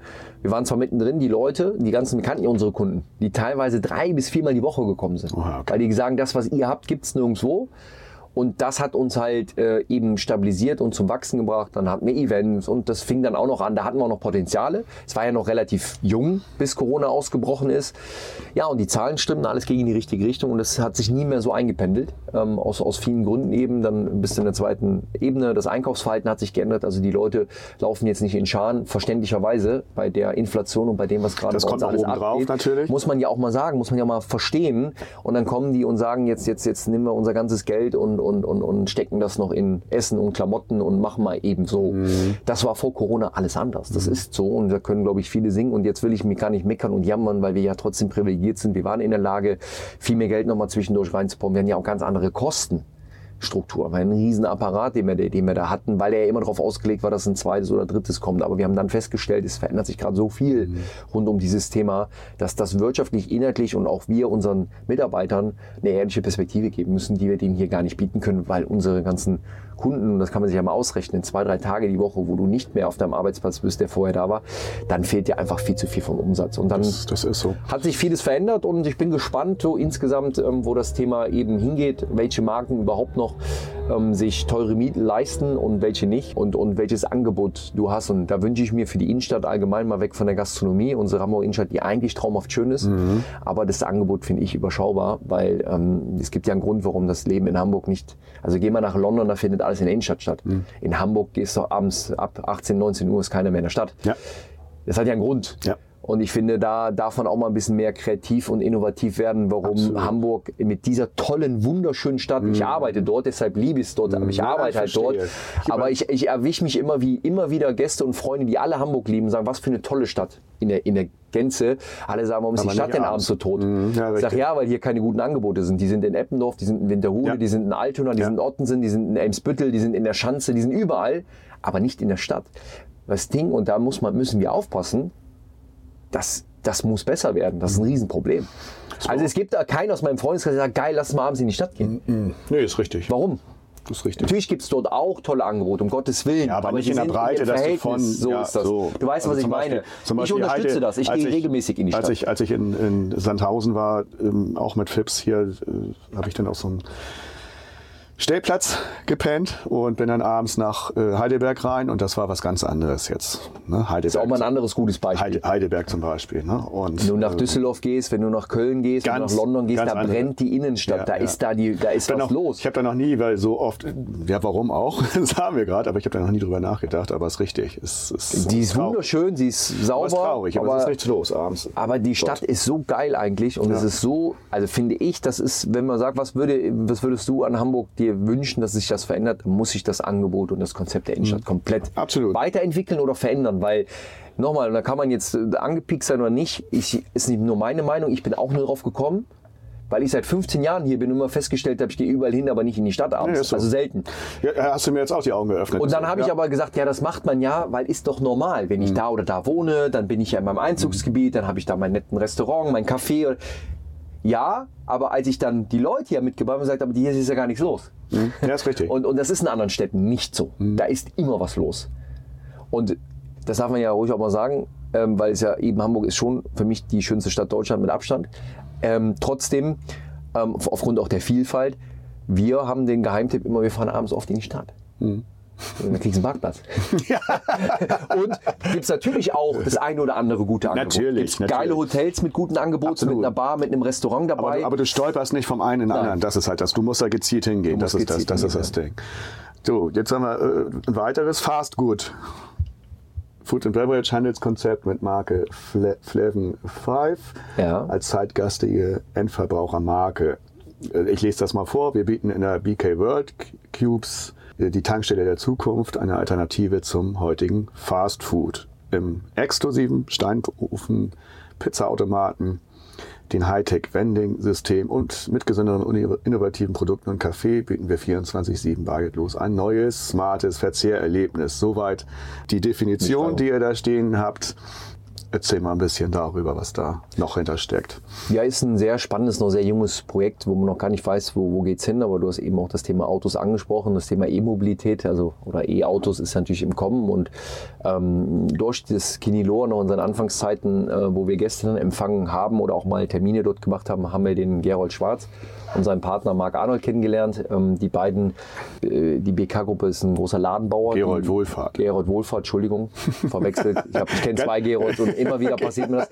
Ger Herzlich, der, der herzliche Ger Grüße an dieser Stelle an Gerold. an Gerold, an Gerold Wohlfahrt natürlich. Äh, Gerold kennengelernt und Marc ähm, ähm, in einem Business-Kontext in Hamburg, wo es so ein Event, Meeting gab und ähm, haben uns auf Anhieb sehr, sehr gut verstanden und es ging von den beiden so ein bisschen darum, dass sie mir dann so vertraulich mal erzählt haben, was bei denen gerade eigentlich so ansteht. Thema Ladenbau, nämlich die Tankstelle der Zukunft, die, die grüne Tankstelle, die ähm, klimapositiv sogar ist, die Cubes sind, die aufgesetzt werden, die nicht tief verankert werden, die High-End sind, die eben das Ladeerlebnis für Menschen, die ein E-Auto haben, mhm. eben verbessern mit einer super Infrastruktur. Und das, was sie eben gefragt hatten und, und wie wir zufällig durch Kineloa und andere Themen in meinem Beritt in dem Netzwerk Food war ja auch nur bei uns drin, das Thema eben Health und Wellbeing und Lifestyle eben das abdeckt, weil ich finde, da muss Veränderung her, da muss Innovation rein, kommt ja auch immer mehr.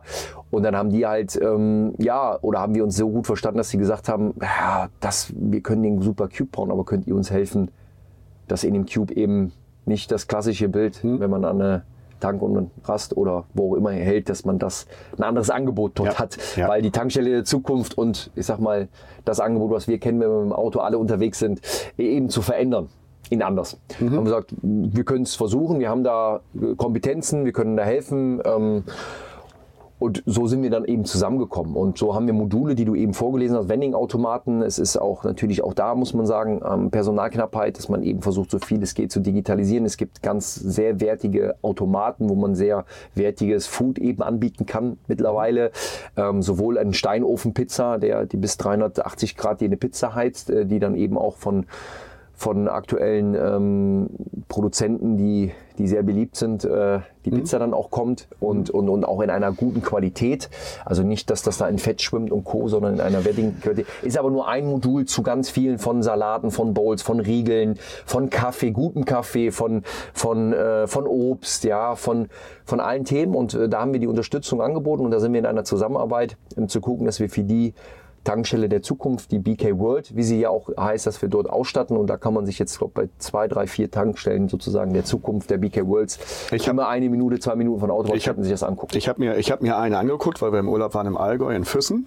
Ah, in Füssen, ja. Also da die, also Endsee, da, da ist ja Gerold mit seiner Firma und in Füssen und ja, ganz toll. Also da gehst du rein, da kannst du auch drin arbeiten, dann ja. ist das, was du beschrieben hast, kannst du dann machen, kannst du da draußen dann auch eine Pizza Pizza holen. Ja, und äh, dein Auto wird währenddessen aufgeladen, du kannst dich da entspannen. Also, also ganz tolles. Ja, ganz saubere, geile, sehr stylische Toiletten. Du hast äh, eben alles digital. Du kannst dir da deinen Kaffee holen. Du kannst das Ladeerlebnis, was ja da ist, ja wie wenn man tanken geht, dann geht man ja meistens und sagt, ich mache mal ein kurzes Break auch.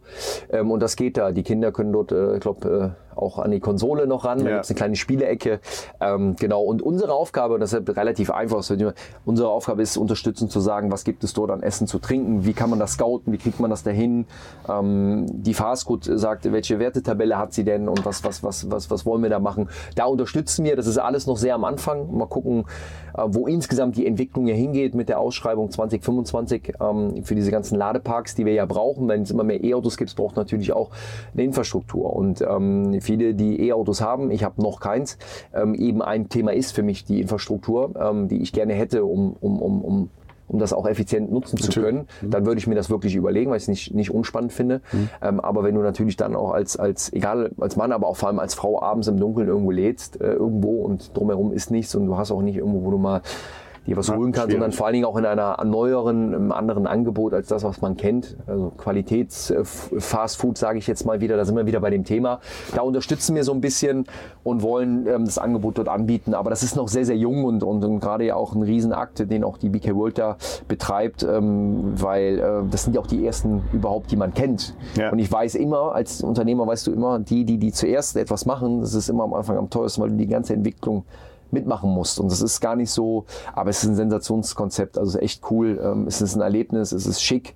Ähm, du bist eine Minute von den Autobahnraststätten dabei und kannst gut konsumieren. Die Überraschungsfrage. Die kommt, äh, auflassen, die kommt von Gerold, Wohlfahrt. Wollen wir jetzt kein großes Geheimnis draus machen. Und hier ist sie. Marcel, ich habe dich selbst in kritischen Situationen immer ruhig erlebt. Was bringt dich denn wirklich so richtig auf die Palme? Ein, ein Ding hatten wir eben schon. Ich wollte ich wollte, ich wollte es mal sagen. Die Lieblingsbürokratie. Ja, was bringt mich richtig auf die Palme, ist so ein bisschen so diese, was mich so richtig auf die Palme bin, ist natürlich so ein bisschen so, so, so, so eine bestimmte Art von, von, von, von, von, von Arroganz, wenn man dann so lapidar so über, über zum Beispiel den, den, den HSV, über das Ehrenamt oder über die, über die Strukturen redet, das bringt mich dann schon sehr, sehr auf die, auf die Palme. Da fühle ich mich dann berufen auch.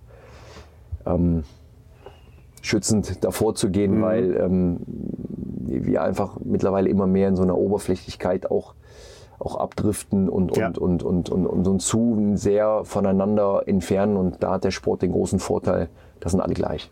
Und wenn das nicht so ist, habe ich ein Riesenproblem mit. Ist mir egal, ob das die Brigitte Bubble ist, die das Bierchen zapft äh, beim HSV 3 und äh, glaube jedes Auswärtsspiel auch noch fährt und dann auf jeder EV-Spitzensportveranstaltung ist, die es gibt und noch im Seniorenrat mit dem Vorstand sozusagen ist oder ob es eben ähm, der, der Vorstand ist äh, äh, oder ob es eben der Busfahrer ist, der Mannschaft. Dieses, wir, wir sind hier alle gemeinsam und es gibt nicht einen, der besser und schlechter ist. Und dieses mehr wieder zueinander zugehen, auch dieses ganze Thema eben auch mehr Verständnis miteinander zu haben, wieder Streitkulturen zu entwickeln. Ich meine, früher war eben, ich finde es auch zu platt zu sagen, früher war immer alles besser, aber mich Nee. bringt es auf die Palme, dass Menschen dann alle vereinsamen ja, und sagen, mir geht's nicht gut, ähm, ich habe mentale Probleme, was ich verstehen kann, weil es ja auch viele Themen gibt. Ja.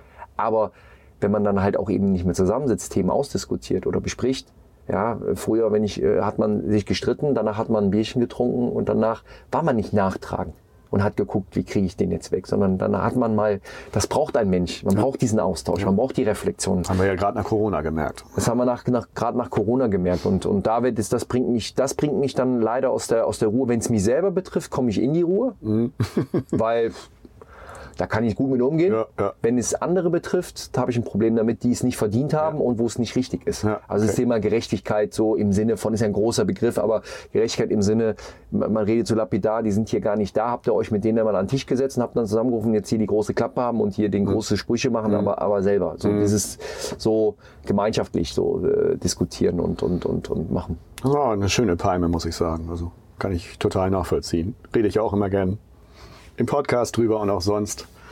Seid Es ist halt freundlich. unangenehm, aber es muss halt sein. Ja, Weil sonst seid- fressen seid- man, die Menschen fressen alles in sich hinein. Seid, seid, freundlich zueinander, habt Verständnis füreinander, genau das. Ne? Wenn es jetzt der, der Schaffner ist, der jetzt irgendwie erklären muss, dass äh, die Bahn wieder mal Verspätung hat, ja, dann bleibt vernünftig, da kann er auch nichts für. Und der versucht das euch zu vermitteln und sein, muss seinen es Job, er muss es ja. und seinen, seinen Job vernünftig zu machen. Fertig.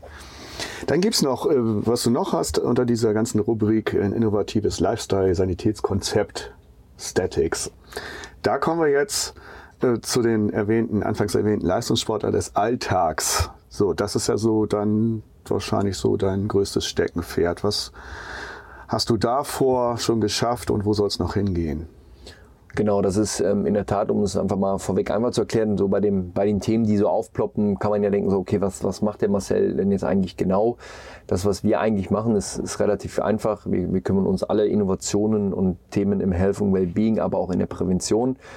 Ich bin ein sehr privilegierter Mensch. Warum? Weil ich Leistungssportler werden durfte und werden konnte und es geschafft habe. Erstmal anhand, weil meine Eltern das gefördert haben, mein Talent und äh, trotz ihrer harten Arbeit bei Aldi im Lager und bei Kaisers Tengelmann den Jungen noch zum Training zu fahren, dann das Essen zu machen, die Wäsche zu machen und alles dem Fußball nach auszurichten, damit ich mein Talent auch ausleben konnte und dann irgendwann damit erfolgreich sozusagen dann werden konnte und aus meinem Hobby meinen Beruf zu machen. Das ist erstmal vorweg das, wofür ich sehr dankbar bin. Und dann habe ich eins festgestellt. Warum bin ich Unternehmer geworden? Überhaupt. Da steckt im Begriff, das ist ein Begriff, der oft, finde ich auch immer interessant, weil er ist ein Unternehmer. Ja, ein Unternehmer ist jemand, der etwas unternimmt. Und was möchte ich denn unternehmen konkret, um etwas zu verändern und zu machen? Ich habe meine Privilegiertheit dann gespürt in dem Moment, wo ich Bundesligaspieler und Nationalspieler werde. Worum ging es da? Es ging um Zugang zu Gesundheit, es ging um Bezahlbarkeit zu Gesundheit, es ging um Aufklärung. Und es ging um sensationell effiziente Präventionsmaßnahmen in allen Bereichen. Und abgesehen für mich, ja, geil, mega, bin ich irgendwie so der Fußballheini und Wahnsinn, was ich hier alles kriege, die innovativsten Einlagen, die geilsten Kompressionsstrümpfe, wo die und und und und und und und habe dann halt das war eine aus Versehen eine blöde Frage gestellt und habe dann gesagt zu jemandem, wo kriegen die anderen das denn her? Ja, wie meinst du das? Ja, ich sag zum Beispiel meine Eltern, die müssen halt arbeiten. Die kriegen halt nicht wie ich hier monatlich Riesenkohle dafür, dass sie ein bisschen Fußball spielen. Die müssen halt körperlich arbeiten. Ja. Und das bis zur Rente im Normalfall. Außer ich werde noch lange Profi. Das hat dann gut geklappt. Meine Eltern haben trotzdem weitergearbeitet. Aber egal, aber die, wo gehen denn die Menschen hin? Ja, Oder die, oder, Sanität. die, oder die im Hotel jetzt ganzen Tag. Egal wer. Die, Ja, die, die Menschen, die arbeiten, die eine stehen. hohe körperliche Belastung haben, wo gehen die hin? Ja. Und jetzt reden wir von, ich war da 18, 19, 20, also vor 18 Jahren. Hm. Hat man mir gesagt, pff, nee, die gibt's da gar nicht, die Produkte. Ich sag, warum? Ja, das ist nur für die Spitzensportler. Ah, okay, alles klar. Ja, aber wo gehen die ja trotzdem hin? Oder gibt's das gar nicht? Gibt's das jetzt nur für uns? Doch, doch, das gibt das heißt Sanitätshaus. ja, stimmt. Habe ich gesagt, meine Eltern, ey, ihr könnt in ein Sanitätshaus gehen.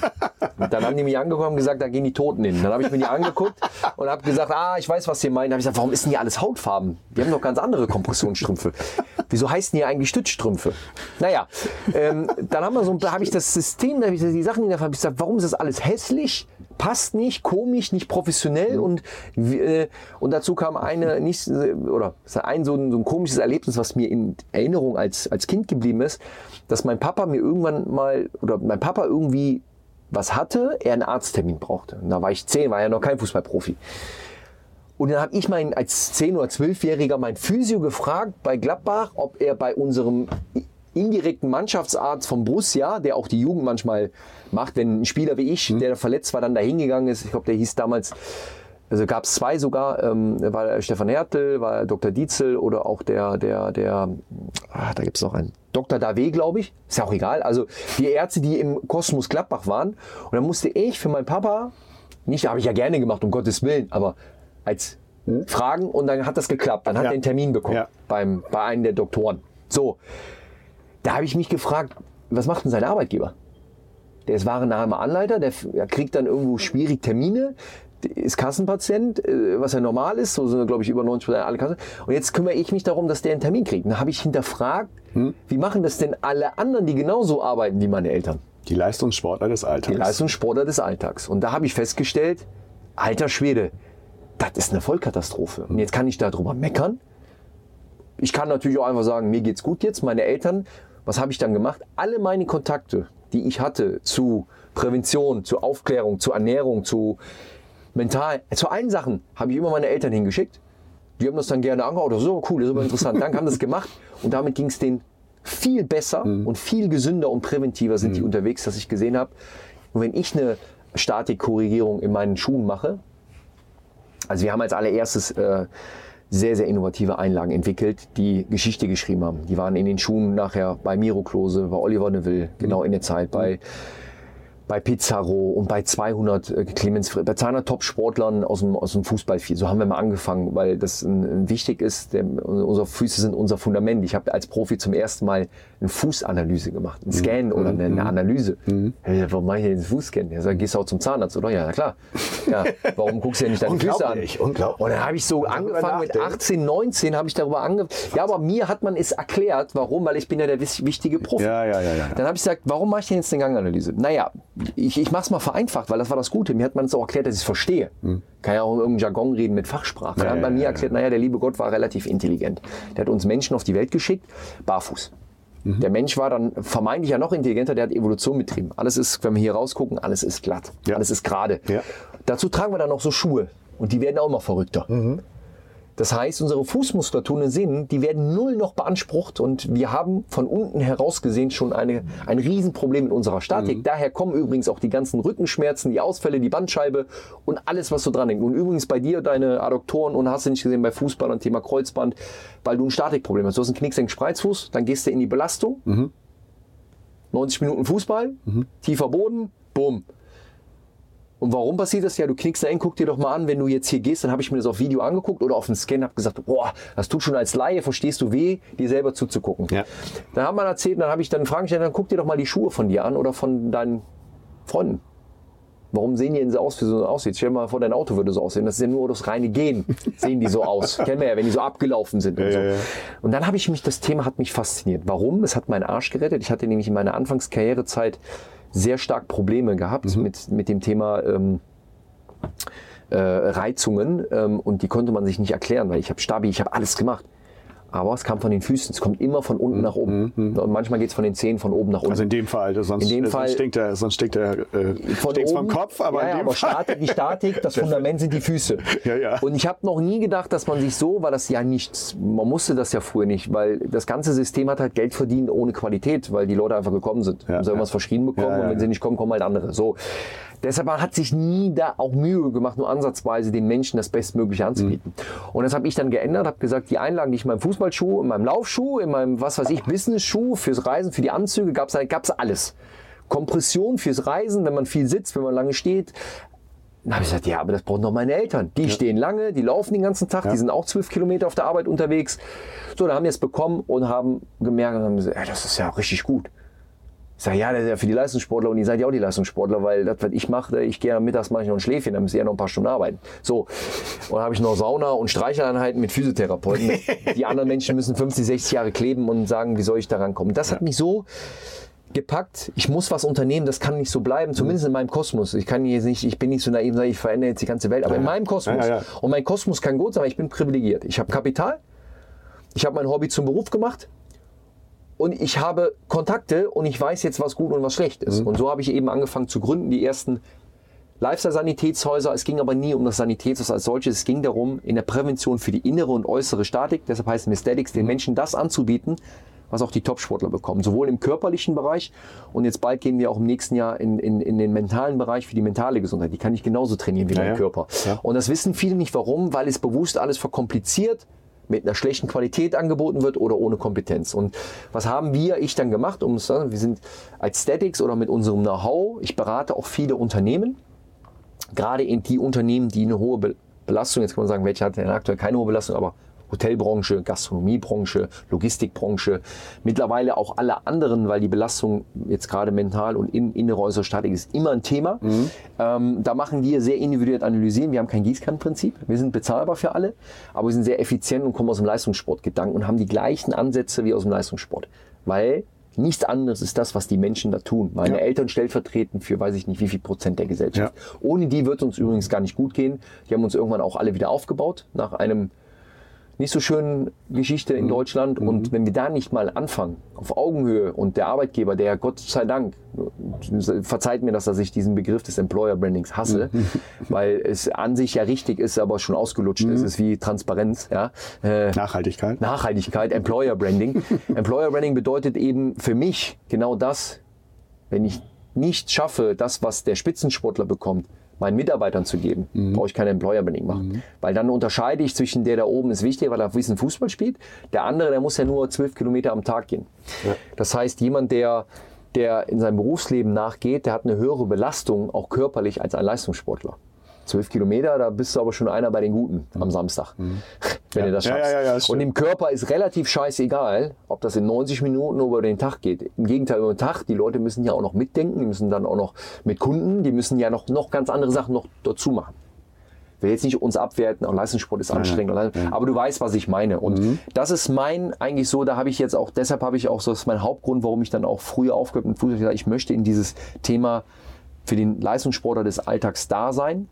Allgemein für den Menschen, der sagt, ich habe einen höheren Anspruch an mich, denn ich finde, und das dann vielleicht auch abschließend zu dem Thema, es soll auch gar nicht um, wer sind wir, was machen wir, und da, sondern warum, das Why, ähm, warum bin ich Unternehmer, ist, ich kann nicht das ganze Leben arbeiten mit der Illusion, ich komme dann in die Rente, wenn ich in der Rente gar keine Lebensqualität mehr habe, weil ich körperlich und mental durch bin. Und jeder, kann, kannst du jedem raten, Prävention ist der einzige Schlüssel. Zu versuchen, nicht hysterisch zu werden, deshalb auch der Umgang damit ganz gefährlich. Es gibt so viele Technologien, die im Ansatz gut, gut gemacht sind, aber ich halte davon nichts, wenn ein Mensch weiß, dass er sieben Tage lang von der Woche, montags bis sonntags, davon vier Tage schlecht geschlafen hat. Was soll er mit dieser Info? Mhm. Also es gibt viel Falsches auch und diese Herangehensweise, wie funktioniert eine gute Prävention? Wie kann ich sie einfach in meinen Alltag integrieren? Wie kriege ich sie auf einem Niveau, wie es auch mir Wertschätzung, Augenhöhe gerecht wird? Darum kümmern wir uns. Dafür gibt es super Module. Machen wir nicht alles selber, haben wir tolle Partner, machen Teile Gründungen selber, weil wir eben da unsere Geschichte her haben und wollen einfach dem Leistungssportler des Alltags das Equipment geben, denn der Handwerker ohne seinen Handwerkskoffer kann gar nichts machen. Der Taucher geht auch nicht ohne seine Taucherausrüstung, aber aktuell im Bereich betrieblichen Gesundheitsmanagement gehen fast alle noch in, zur Arbeit oder in ihren langen Weg zur Rente in Anführungsstrichen ohne Equipment. Mhm. Und das Equipment kennt man gar nicht. Heute frage ich noch, hast du Kompressionsstrümpfe? Was ist das? Sind das diese Stützstrümpfe? Das ist auch für alte Menschen. Mhm. Sage ich, äh, Entschuldigung, ab dem 30. Lebensjahr baut die Muskulatur ab. Wir haben 2006 bei der WM schon alle Kompression getragen. Ja. Warum denkt ihr, dass das mit alten Menschen zu tun hat? Ach so, ja, die Venen lassen ab dem 21. Lebensjahr nach. Also all dieses Wissen auch über richtige und gute Hilfsmittel, um richtige Analysen. Und mein Ansatz ist immer halt in die Analyse zu gehen, weil jeder Mensch ist individuell. Ich kann schlecht meinem Papa sagen, ja, mach mal das, dann funktioniert das schon, sondern man muss erstmal gucken, wo stehe ich denn? In meiner körperlichen Gesundheit, innere und äußere. Und das kann man messen. Und wenn man das gemessen hat, ist es auch authentisch und dann kann man den Weg beschreiten. Also offensichtlich haben wir es hier mit einem ähm, Ex-Fußballprofi zu tun, der weiß, was er jetzt macht und machen will. Sehr schön. Und jetzt haben wir noch die Überraschungsfrage. Die lasse ich mal einfach laufen, weil derjenige meint, dass er wohl erkannt wird. Moin Marcel. Wenn du meine Stimme erkennst, dann gebe ich dir bei unserem nächsten Treffen ein Bierchen aus. Du, Sascha hat mich gebeten, dir eine kurze Frage zu stellen und das lasse ich mir natürlich nicht nehmen. Meine Frage ist, was ist denn eigentlich so dein spannendstes Projekt außerhalb des HSV? Also, dass der HSV das Spannendste ist, ist ja klar, aber was ist denn außerhalb des HSV dein spannendes Projekt? Das würde mich sehr interessieren. Viel Spaß beim Podcast und beste Grüße an meinen Freund Sascha. Ciao. Äh, Habe ich gar nicht erkannt, den Timo. den Timo Horn. Seine Stimme äh, mit guten Inhalten, muss man fairerweise sagen, ist ja dann oft auch in, in der Lage, auch auf Mitgliederversammlung zu hören. Gott sei Dank, Timo, der sich äh, als Supporterschef und auch allgemein auch jetzt, selbst wenn er, was man ihm ja oft nicht oft, aber mal nachgesagt hat, ähm, er gar keine Eitelkeit hat. Denn wenn man sieht, wie Timo Horn sich heute noch einsetzt für den HSV, obwohl er gar keine offizielle Rolle hat, sondern Mitglied ist, ein super Typ. Aus Buxtehude, aus Buxtehude. Tatsächlich. Und er war Leiter des HSV, HSV, Entschuldigung, Leiter ja. des HSV Supporters Club mit ca. 65.000 Mitgliedern, die größte Mitgliederabteilung des HSV. Hat er lange gemacht. Und ja, jetzt das spannendste Projekt. Wahrscheinlich haben wir es schon gesagt, aber trotzdem gibt es noch was anderes? Ja, aber was ich nicht gesagt habe, vielleicht ist dann auch mal so ein kleiner Blick nach vorne. Wir sind jetzt Richtung, gehen ja Richtung Ende des Jahres. Natürlich ist es die, das, das spannendste Projekt, was ich habe, ist jetzt die Welten zu verknüpfen, wo wir jetzt sehr weit gekommen sind. Nach vielen, vielen Jahren der auch für uns harten Arbeit, ähm, weil wir be bewusst immer auch darauf geachtet haben, auf das Thema Bezahlbarkeit auch von dem, was wir anbieten, das natürlich wirtschaftlich dann auch mal ein längerer Atem ist. Das mhm. hat sich aber durchgesetzt. Wir haben immer mehr Anfragen, weil jetzt Unternehmen natürlich merken, Fachkräftemangel. Mhm. Ähm, die Leute, die ich habe, müssen leistungsfähig bleiben. Können sie überhaupt die Leistung bringen? Sind sie fit genug, einen guten Job zu machen? Mhm. All das spielt uns jetzt in die Karten und wir haben viele Anfragen, Angebote und kommen gut voran. Also das Thema Aesthetics ganz klar, auch mit dem, mit dem Sanitätshaus, wobei wir nennen es Statics Body, also alles, was, was in der körperlichen Statik ist, im, im BGM-Bereich und in der Beratung. Und das andere ist eben das, was jetzt bevorsteht, ist eben ein ganz großes, wichtiges Thema. Ich glaube, mittlerweile dann auch in der Gesellschaft zumindest so angekommen, dass man weiß, da muss man, jeder muss da was für sich tun. Das ist das Thema mentale Gesundheit. Und wir werden im nächsten Jahr in einer ähnlichen Philosophie, sehr individuell, aber trotzdem äh, für jeden erreichbar. Auch da ist es auch eher digitaler. Warum? Weil es digital umsetzbarer geht als das andere, ist das Thema Mental Health. Und da werden wir im nächsten Jahr was rausbringen, ähm, nennt sich dann Statics Mind. Und das wird mein spannendstes und aufregendes Projekt sein. Nicht, weil es besser oder schlechter ist als andere, sondern weil es ein wichtiges Mosaikstein ist, was wir gerade entwickeln und wo Und wir nächstes Jahr äh, auf den Markt gehen. Und natürlich hinter dem HSV spannend. Das sowieso. Das ist ja eh täglich und das äh, hat sich seit 15 Jahren nicht verändert und das hat Timo ja schon vorweggenommen, außer dem HSV. Timo Horn, vielen Dank für die Frage. Und wir dürfen heute gleichzeitig, wie witzig, dürfen wir seinem Nachfolger Sven Frese herzlich zum Geburtstag gratulieren. Stimmt, Sven hat heute Geburtstag, den muss ich auch noch schreiben. Genau. Das, das machen wir. Alles Beste und äh, nur der HSV, mein lieber Sven. Ja, wir haben's. Danke. War gut? War super. Spaß gemacht. Oh, Ja, siehst du. muss ich hier Ähm, mal kurz sagen, bin, dass ich 10 Minuten wahrscheinlich bin. Genau, noch zehn Minuten später. Und wir schauen nochmal hier auf unser Volksparkstadion. In der Sonne liegt es vor uns. Und am Samstag hoffen wir, dass wir hier wieder einen Sieg feiern können. Ich danke dir für die Zeit und für, für dein Brennen. äh. Gerne. Gerold, Gerold hat mich ja gewarnt, du musst ihn stoppen. Das war nicht immer so leicht, aber äh, ist okay, haben wir gut hinbekommen. und ja, viel Erfolg, vor allem mit deinem HSV. Geschichten, die du Ja. vorhast. Und Ja, die wir hoffentlich vorhaben, vorhaben. zusammen, weil genau. vielen, vielen Dank für deine Zeit. Hat richtig Spaß gebracht und nur der HSV und, zurückgeben. und tschüss. Und tschüss, vielen Dank. Der Hotelier.de Podcast. Mehrwertwissen für die Hotellerie und Gastronomie. Keine weitere Ausgabe verpassen. Und jetzt auf www.hotelier.de slash podcast abonnieren.